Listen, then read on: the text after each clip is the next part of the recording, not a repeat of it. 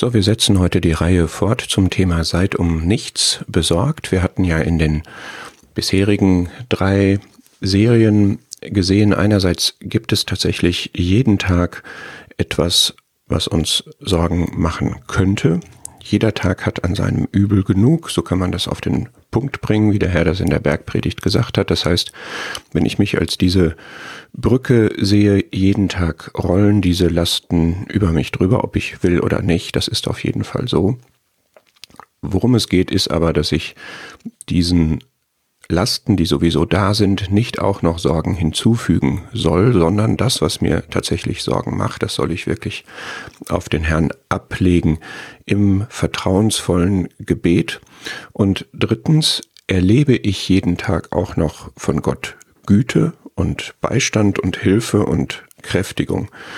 Und jetzt wollen wir uns in einer letzten Serie anschauen, was das mit meinem Leben dann macht, wenn ich diese Erfahrung von Gott habe, dass ich weiß, die Zusage aus seinem Wort habe, dass er täglich da ist, dass er mir täglich beisteht, dann resultiert das darein, dass ich auch täglich mit ihm und für ihn leben möchte. Und ich habe einfach mal ein paar Verse zusammengestellt, die ähm, diese Formulierung jeden Tag, täglich, alle Tage oder so enthalten und jetzt meine Seite beleuchten, was ich jetzt meinerseits Tag für Tag für Gott, mit Gott lebe. Und ich möchte aber immer noch diesen Zusammenhang herstellen, also jetzt nicht technisch einfach nur gucken, ja, man kann Tag für Tag die Bibel lesen oder so, das wird kommen, ähm, sondern ich möchte das in dem Zusammenhang sehen, dass wir täglich diese Hilfeerfahrung Gottes haben in Situationen, die uns Sorgen machen können und was das dann täglich für uns bedeutet. Das erste Thema ist tägliche Gottesfurcht, eine Beziehung zu Gott, die von Respekt, die von Achtung, die von Ehrfurcht geprägt ist. Das ist sowieso, das ist ja aus den Sprüchen, die richtige Grundhaltung gegenüber Gott, die auch dazu führen wird, dass wir ihn wirklich erkennen und dass wir Weisheit für unser Leben haben werden. Das ist die Grundvoraussetzung dafür.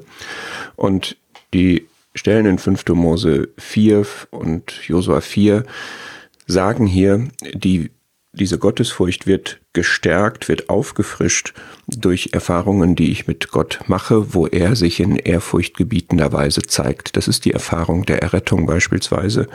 Das sind aber auch die alltäglichen Erfahrungen, über die wir die letzten Male nachgedacht haben, seines Beistands, zum Beispiel auch seiner Schöpferherrlichkeit. Darüber haben wir auch nachgedacht, dass er Tag für Tag die Schöpfung erhält.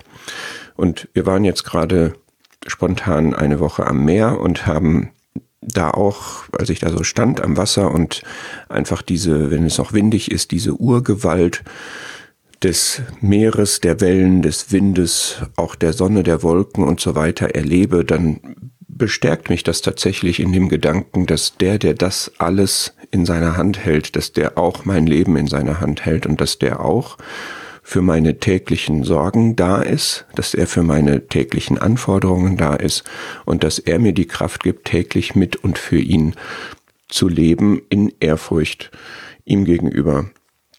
Diese Ehrfurcht verbindet sich, so schreibt es dann 5. Mose 11, mit einer täglichen Liebe zu Gott und das ist auch für uns, wenn wir jetzt ins Neue Testament schauen, der Fall. Ähm, auch diese Kombination ist wichtig. Erste Petrusbrief in Kapitel 1 und Kapitel 2 gibt es diese beiden Seiten, dass wir Gott lieben, obwohl wir ihn nicht gesehen haben, den Herrn, der jetzt im Himmel ist, aber gleichzeitig fürchten wir Gott auch im Sinne einer gebotenen Ehrfurcht. Und das ist, wenn wir jetzt darüber nachdenken wollen, wie wir täglich für und mit Gott leben, ist das sicherlich das Fundament, auf dem das alles steht. Wir haben Ehrfurcht vor diesem Gott, der gleichzeitig aber derjenige ist, der sich täglich um alle unsere Anliegen auch kümmert.